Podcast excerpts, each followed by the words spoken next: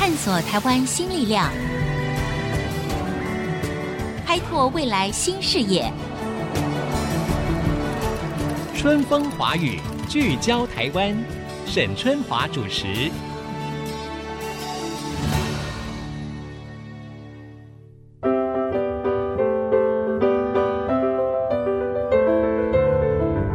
收听 IC 之音 FM 九七点五春风华语聚焦台湾，我是节目主持人沈春华。节目一开始啊，我还是提醒大家一下，有的时候呢，正好我们在 live 播出的时候，您可以听到，那当然非常棒。如果呢您比较忙的时候呢，您也可以上我们的官网 triple w 点 ic 九七五点 com，可以随时呢呃随选随听我们春风华语聚焦台湾的每一集已经播过的内容。呃，我想不可否认的哈，我们都说，哎呀，我们现在生活在一个科技的资讯的时代里面，也因此呢，这个年轻人想要拥有未来更大的竞争力，好像这方面的学习就不可少了。在嘉义县的东石乡哈，偏乡了嘛哈，有一群由成大教授苏文玉教授所带领的一个团队，他们常常是不为舟车劳顿，然后深入到这些偏乡教学生什么。写程式厉害了吧？就是教他们写程式。好，那他们的教学规模呢，已经逐年扩展到了其他的县市哦，也开始培育更多的种子教师。你可能会觉得好奇了，诶，为什么这个苏教授要做这件事情呢？那这项写城市的技能对这些小孩子的未来有什么影响呢？好，今天我们在现场就邀请到了成功大学资讯工程学系的教授苏文玉苏教授，跟我们来聊一聊。苏教授，你好。大家好，我我首先就是刚才我的那个疑问哈，你怎么会想到说要去教偏乡的孩子学写程式呢？因为大家都会把注意力就说啊，偏乡的孩子可能资源啊各方面呢，他们可能有很多是弱势的家庭，他们对于学习力可能不是那么强，所以我们要呃把更好的老师给他们，让他们懂得学习。可是，一下子就教他们学写程式，这件事情的起心动念是什么？我自己在大学里面教书哈，那我自己觉得有点瓶颈，不知道自己的的价值在哪里，所以那时候想要做一件不一样的事。嗯，那二零一二年呢，刚好这个 Bill Gates 哈有一个呃影片看到，就是在美国哈，他们开始在教小孩写程式啊。那时候贾博士有讲一句话哈，他说呃每一个美国的小孩都应该来学写程式。哦，就是贾博士讲的。贾博士讲的哈。那我的专长就是这个。那所以一刚开始是觉得我们可以教国中跟国小小孩子写程式，嗯，不过一刚开始是想要教高中啦，哦、因为跟我们比较近嘛，是是。但是因为您知道嘛，哈，对高中跟国中来讲的话，这不是考科。嗯哼，那所以刚开始就遇到一些困扰。哎，对了，因为对于台湾的学生甚至家长来讲，哎，不是考科，我们就不要去读了，因为 给麻烦呢，对不对？反正不考嘛，跟升学又无关，对不对？对啊，而且万一迷上写程式，你可能一天要花八小时写程式，这可能也不是家长所愿。那那你你其他的成绩一定会变差。是是是，对，所以那时候就有一些找不到地方去。嗯，那第一站到东石去，其实是个意外。因为找不到地方嘛，哈，那刚好有朋友介绍，所以我们就认识了嘉义东石的那个过沟基督教会。这个教会的创办人就是本身其实是在台北是有很大的企业的，嗯，那他的孩子在美国念书，所以他刚开始听的时候也觉得这很奇怪，嗯，后来他问他儿子，对，他儿子说，哎，这件事情美国都还做啊，对，就是从小就要学写程式啊，很自然啊，对不对？是台湾不知道，你既然有一个。成他的教授要去教你，要赶快把他留下来哦，所以我们就那边就变成我们的第一站。嗯，嗯，很多人对于在偏乡的孩子们学童哈，小学的这个阶段，可能会有一些刻板印象。那我不知道您在一开始去接触这些小朋友，嗯、要教他们学写城市的时候，第一。这些小朋友的反应是什么？第二，你们在教他们的时候，因为我们觉得，哎，要学城市，哎，这个小朋友本身是不是要功课很好啊？要顶尖聪明啊？要数理成绩很好啊？嗯，这个可能都是我们都市人的误解哦。不要说傲慢了哈，这是都市人的误解。误解。对，有些偏向孩子哈，尤其是家庭比较比较经济上面比较缺乏，父母亲都在外面工作的哈，是他们是有就好。嗯，你教我写程式，教我打球。教我去田里面做任何事情都好，只要只要有人陪他就好。Uh huh. 所以我们去教写程式，事实上小朋友也不知道要干嘛，uh huh. 就来了。OK，所以他们也没有什么排斥，他反正好啊，有人教我，嗯、那我去看看到底写程式是在干什么。应该是说，因为有电脑可以用哦，可以打电动玩具，对对，对他们可能把这个跟打电动玩具联想在一起，那也不错。对，呃，事实上是不太好了哈。不过不过就是呃，对他们来讲就是有就好，嗯、而且就是教会在照顾的孩子，通常是家庭是经济上面比较有问题，嗯、所以这个教会基本上就是小孩子下课就可以到这个教会去念书。那一开始这个所谓的教写城市是怎么样运作的呢？我们寒暑假大概差不多一个礼拜去一次，那一次就是上七个小时啊，一次就要上七个小时，不就就等于上一整天喽？对啊，因为我们开车好远呢。哦，也对哈、哦。对啊。啊，小朋友就乖乖的在那边待一天就对了。哎，真的是。那中午吃什么呢？中午就是教会会准备午餐，哦 okay、然后就是我们之后会发作业，期末会有一个测验。那不就跟在学校里面多读了一科是一样？所以我就跟你讲，这是这是大学教授头壳坏掉的做法。真的，最初我们就是这样做。对对对。那学期中大概一个月去上一次到两次这样子。嗯。学期中大概就让他不要忘记就好了。OK。所以新的课程都会在寒暑假上。到现在我都很感谢这些小孩，愿意忍受这种没有人性的课程。指的是什么意思？呃，因为要求很严吗？呃、你很凶吗？还是怎样？嗯、我们不凶，因为不敢凶了哈。对呀、啊，凶了小朋友不来了。哎、欸，不会不来，因为有有巧克力、糖果、饼干跟奖品，午餐可吃。对，还有午餐可以吃，嗯、不会不来。我我没有凶，但是我们考试很严格。我们考试的话，题目就写在一张 A4 的纸上面，然后他就是要做。那我们最长的考试是一个题目要写三天。一个题目要写三天，哦，一个题目写三天哦。啊，外面软体业常常都是这样子啊，哦、一个题目写三天，就是他可以拿回家写的意思吗？随便他，反正他网络上找不到答案嘛。对哈，只能靠自己头脑想，是不是？对对对，对、嗯、我们只只跟他讲说，你们不可以回家互相讨论。嗯嗯，嗯，那就是早上九点进教会，做到下午五点多六点，回家拿回家继续想。呃，就继续想啊，然后让他们把电脑带回家。很多小孩子是会写到十一二点，嗯，所以他等一天在差不多写十到十二个小时。哎，那我这样子听起来就很好奇了，这些小朋友真的对于学写程式有这么高的热情跟兴趣吗？我我们可能把业界或者甚至接近大学比较研究所这种做法搬到精神 搬到国中去哈，啊哈，那事实上是有一些问题啦。这边小孩子里面有几个确实是非常喜欢。所以他们到现在，应该有不喜欢的吧？对，哦，那不喜欢的怎么办呢？他们可以选择不再来了吗？哎，他们还会来，还会来，因为他们会一而再、再而三的一直一直试着能够把那个考试给考过去。那很棒啊！我觉得如果他们也受到这种激励，然后想要把一件事情透过学习把它完成，我觉得这个精神、这个过程就是一个很大的收获嘛。后来我我我在更改我的课程了，我的课程变得比较多样性，就是。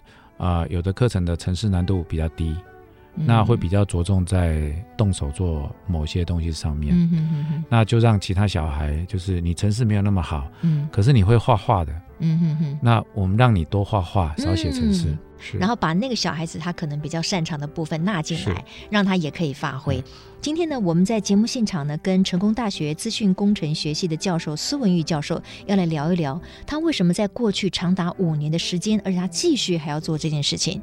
这个计划呢，英文叫做 Program the World，就是选择到偏乡教这些小朋友啊，或者是国高中生来学写城市。这是一个资讯科技时代，没有错。但是学写程式这件事情对于学童来说，到底它有多么的重要？那么他在推展的过程当中有没有遇到什么样的困难呢？学写的程式以后对于这些孩子未来出路的帮助到底具体的是什么？为什么苏教授会有这样的一个热情？呃，广告之后呢，我们再回到春风华语聚焦台湾。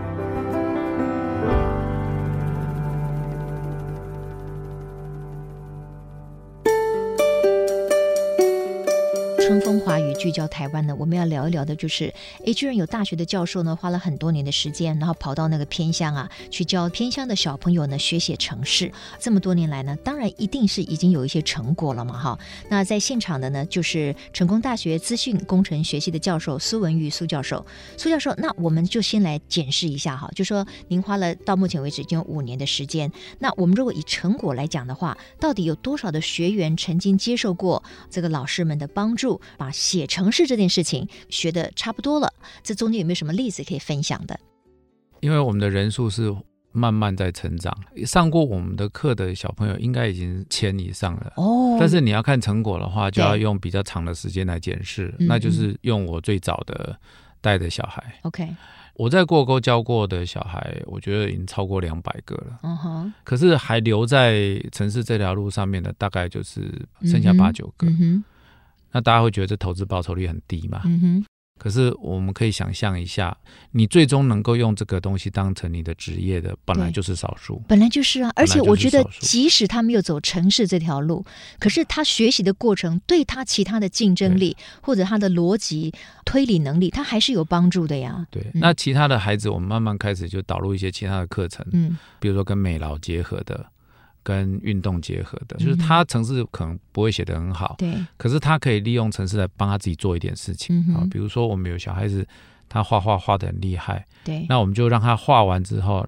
然后再教他电脑绘图，嗯，绘到电脑里面去。那绘到电脑里面去之后，我们可以输出，可以用三 D 列印机做。嗯嗯。假如它是平面的话，可以用镭射切割可以做。然后再配上一些马达，跟一些电路，跟一些简单的程式，它就可以活起来了。哦，比如说像操作皮影戏，像类似像这样的概念吧。所以，所以他还是走在他自己的喜欢的专长的路上面。只是他知道怎么样用科技或者写程式来协助他做得更好。我我觉得我们这个社会以后需要的是。是跨领域的整合，对对对，跨领域好。那我我想现在有很多的家长听到这边，可能会觉得说，哦，那苏教授，你的意思是说，学写城市这件事情对于所有的小朋友都很重要吗？甚至你认为偏向的小朋友可能他们的资源各方面更没有机会，呃，能够学写到城市，所以你你就愿意花这样的心力下去？那像我们一般都市里的小朋友，我们也要从小就学城市吗？嗯。写程式这个很看个人的，就是你喜欢就喜欢，不喜欢就不喜欢。嗯、对，不喜欢跟不喜欢对小朋友来讲哈，我觉得其实不是，嗯、往往不是小朋友自己决定的，嗯、往往是老师怎么教来决定的。就是你能不能弄一个非常有趣的专案，让他愿意学习。对，但是刚才我们提到 Steve Jobs，就是贾博士，他曾经说过，就是说，哎、嗯，每一个小朋友从小都要学写程式。到底我们怎么样看这句话？这是确实的吗？但是另一方面，我们又常常说因材施教，每一个人的特质、他的才华可能不一样。那你一定去学写程式吗？我我觉得这是贾博士的偏见呐、啊。你你也不认同那句话，是不是？我，我也不是完全认同。OK OK。但是我觉得是每一个人应该要知道科技如何帮你达成你想要达成的事情。嗯，你会知道有这个科技可以帮你达成某件事情。对。所以当我们去教一个小朋友。很会画画的小朋友，让他用科技的工具去辅导他，让他可以把画画或者是三 D 这种东西可以做得更好的时候，对他来讲的话，他的天赋就加上一个翅膀。对，呃，那第二个写程式不一定要数理好。嗯嗯嗯，我教过的小朋友里面有那种数学烂到爆的，嗯，他一样可以写程式，因为在城市的这个世界里面有分数理要很好跟数理不用很好的路。是，它的路很宽广，所以以现在大学自工系里面的话，有很多的研究领域。事实上，你大概只要高中数学，嗯，不要太烂就可以了。OK，这就是我刚才想要跟大家分享的一个故事哈，就是在节目没有开始之前，我在跟呃苏教授闲聊的时候呢，诶，我也是有同样的疑问，就说是不是一定要各科都读得很好啊，尤其是数理方面一定要很棒啊，才有办法写程式？他说呢，真的不尽然。他有一个孩子呢，本来有阅读障碍。可是没想到呢，他学写城市呢，居然他还挺有兴趣的。这个例子要不要跟大家分享一下？是啊。他他有阅读障碍，然后应该连造句都很有困难了。嗯嗯嗯。然后大概看那种一百字以上的东西，他就会看不下去了。嗯、那英文是没有办法。嗯。一刚开始他没有办法读那种拼字的，就英文这种拼字的这种、嗯、这种东西。对。所以他二十六个英文字母是可以认，可是组起来就没有办法。OK。B O O K，他连 B O O K 都都嗯、嗯嗯呃，好几年前啊。对。可是他现在的英文程度是足够。应付写程式。好，那我们先回到几年前，他那个时候有阅读障碍，是。那为什么他可以学写程式呢？我我想就是他非常喜欢，他有，哦、所以他个人喜欢写程式，他个人非常喜欢。所以那可以说，他虽然有阅读障碍，可是他另一方面的逻辑推理，他却是强的吗？但他逻辑推理是没有问题的，哦、非常好。我我举例来说，我们有一次的考试就是有几个题目题型让他们选，嗯，那他选的其中一个题型是跟动画有关，嗯嗯嗯，他那个动画是用 Scratch 来做的。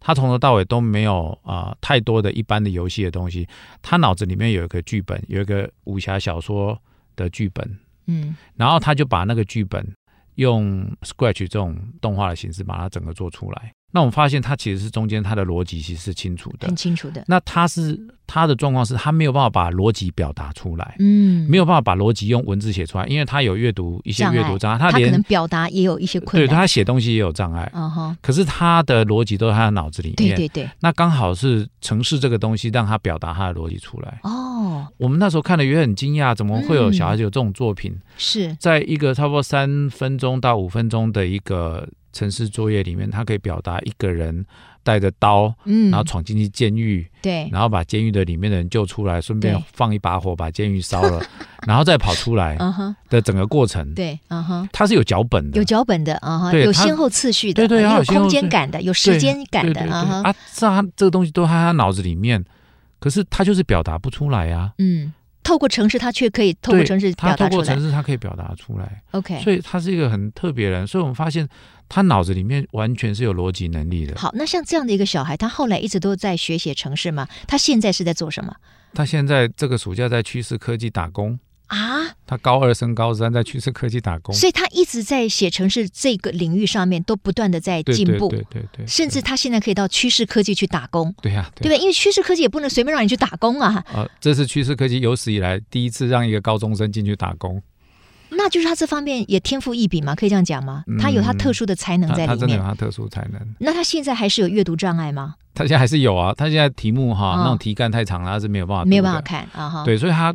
我觉得他学车应该考不到二十分吧。哦，你看苏教授，这给我们大家可能一个很好的新的概念跟冲击。如果你认为你的子弟，或者是如果你是一个老师，你认为你的学生他有阅读障碍，你可不要以为他什么都不行哦，对，啊、对不对？对，因为很多大人要有这个偏见嘛，可能就此把他打入到一个他没有学习力这样的一个深渊。但事实不然呐、啊，我们要帮助他去找到。他可以做的部分，因为我们目前为止现行的教育制度的评量方式，哈，语文是一个非常重要的关键。对，语文是我们的目前为止教育系统里面的非常重要的东西。对，但是你要了解啊，偏向的孩子，尤其是假如家庭比较弱势的，嗯，好。偏向孩子，他最大的问题是他他天生语言能力会输给都市孩子，他不是脑袋输给都市孩子，他是语文能力输。对。可是语文能力必须要在在十二岁以前必须建立，你只要十二岁以前没有建立语文能力，你后面就很困难了。但是并不代表他不行啊。但是问题是，他语文能力在目前为止的评量系统里面，包括大学联考啊。考高中这些东西，你语文不好，你你先天就不行了。嗯嗯嗯。但是它不是它不行，而是我们必须找出它可以的部分。其实我还蛮感动的，就是说，对于那个小孩来讲，或者他的家庭来讲，你给了他另外一个人生的出路。对。好，那我我想这可能就是苏文玉教授哈愿意做这件事情的热情。那接下来我知道，就是说，像你们协会也是不断的要增加更多的种子老师嘛。对。那这些老师他们是怎么样产生的呢？就是我们有办研习课程跟办营队课程，嗯、专门跟对老师的。Uh-huh. 那有另外一种，就是我们有办一种 camp，这个 camp 是老师带自己的学生来，嗯，那你就跟着自己的学生一起学，嗯哼，那这样也可以让老师啊、呃，在可能花个一两年的时间之后，嗯、他就可以自己独立上课了。我们现在有好多老师是这样子。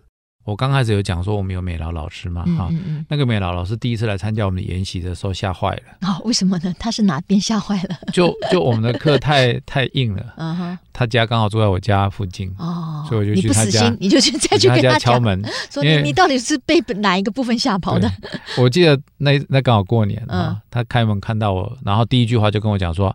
苏老师，我跟你讲，我跟陈氏是无缘的，无缘的啊。对，然后我就坐下跟他聊。嗯，那从这个老师开始，我们发现就是我们应该是从老师的兴趣出发，让科技去帮助他。对，那这个老师经过两年的挣扎，嗯，目前为止他可以站在台上当讲师。教大家科技的东西在美术上面的应用，OK，就是结合科技跟美术嘛，对对，可以应用科技或者一些软体，让可能美术的使用或者绘画更多。我们举个例嘛，有个阅读障碍的孩子，嗯，愿意来写程式，是因为某些原因。对，那这个美老老师愿意来写一点程式，是因为他发现他可以做更多的作品。那所以他就进来写程式了。我们不要求他写很难的，嗯嗯，小孩子嘛，教那么难干嘛？就是啊，也不要给他们那么大的压力。但是，脚脚真的很厉害的，对。事实上，从今年开始，这个暑假就有了，嗯、有比较高阶的 camp，嗯。所以你只要厉害的小孩，老师不要勉强自己教，嗯、啊，你不会没有关系，就跟学生讲，嗯，老师不会，我已经没办法教你了。嗯、来来，成大那边有。有我帮你报名，是是是，你就来就好了。OK，我们现在正在做一些线上的平台，是，那希望可能一两年内就可以上线，就可以在线上，哎，那就太好了，哎，那那那社会的人就更多了，那就不会只有偏乡，是是，因为我发现其实都市里面也有好多偏乡，对，没有错。那有很多人可能也想学，也不知道从何着手。所以有一个公开的平台做线上学习，我想这是一个非常棒的 idea。Yeah, yeah. 我觉得我们今天很开心啊，成大资讯工程学系的苏文玉教授哈，他来聊一聊他这几年帮助偏乡小朋友学写城市这件事情。其实很多的家长哈，包括年轻人自己，其实对于教育这一块，怎么样增进自己的竞争力，其实是非常焦虑的，因为这个世界变化的很快。科技的进展呢，速度更快。我们如果觉得自己不是一个科技人，那我们就觉得好像跟这个发展又格格不入。但是，我想今天苏教授呢，给了我们一些蛮好的一个想法，就是说，也许我们不一定是要很很顶尖的科技人，可是我们要懂得科技进展到什么阶段，我们可以如何的运用它、使用它。